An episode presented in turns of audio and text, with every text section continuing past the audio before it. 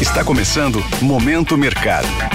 Seu podcast diário sobre investimentos e o mundo financeiro. Muito bom dia para você ligado no Momento Mercado. Eu sou o Felipe Médici e bora para mais um episódio desse podcast que te informa e te atualiza sobre o mercado financeiro. Hoje vou falar sobre o fechamento do dia 12 de dezembro, terça-feira, e da agenda e abertura dos mercados de hoje.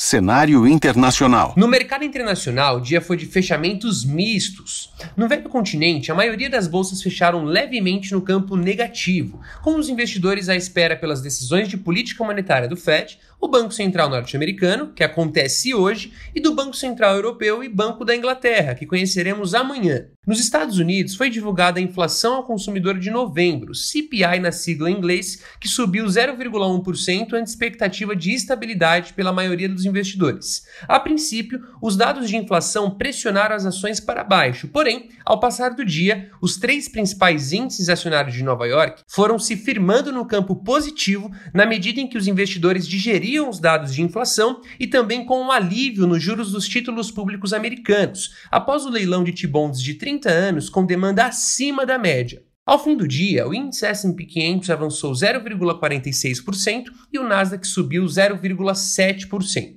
Na renda fixa, por mais que haja um consenso no mercado sobre uma possível manutenção dos juros hoje pelo Fed, as incertezas sobre os próximos passos fizeram os rendimentos dos títulos públicos americanos oscilarem próximos da estabilidade, com os vencimentos curtos avançando e os mais longos cedendo por conta do leilão de títulos de 30 anos com demanda acima da média. Com juros longos em baixa, o dólar perdeu força ante divisas fortes. O índice DXY, que mede o dólar ante uma cesta de moedas fortes, cedeu 0,22% ao nível dos 103 pontos. Entre as commodities, o petróleo cedeu quase 4% diante das preocupações com a demanda pelo óleo.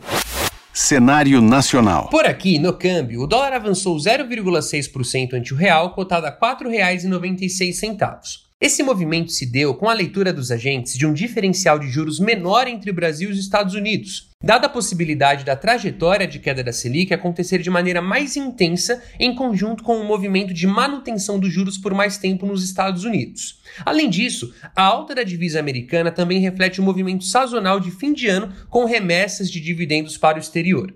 Na renda fixa, as taxas dos contratos de DI futuro cederam em todos os vencimentos. A divulgação do IPCA de novembro, que avançou 0,28%, ligeiramente abaixo do esperado, contribuiu para o movimento baixista das taxas, assim como o alívio nos títulos públicos americanos e o tombo do petróleo. Desta forma, as posições aplicadas, ou seja, que se beneficiam com a queda das taxas, foram favorecidas. Na bolsa, o Ibovespa não conseguiu acompanhar o otimismo de Nova York e terminou o dia em baixa de 0,4% ao nível dos 126 mil pontos, puxado para o campo negativo por Petrobras, que acompanhou a queda do preço do petróleo no exterior, e pelos grandes bancos. Assim, as posições compradas, ou seja, que acreditam na alta do principal índice da bolsa local, foram desfavorecidas pontos de atenção. Hoje, nesta super quarta, se atente às decisões de juros aqui no Brasil pelo Copom, o Comitê de Política Monetária do Banco Central, e lá nos Estados Unidos pelo Comitê Federal de Mercado Aberto do Fed. Além disso, será divulgada a inflação ao produtor de novembro nos Estados Unidos,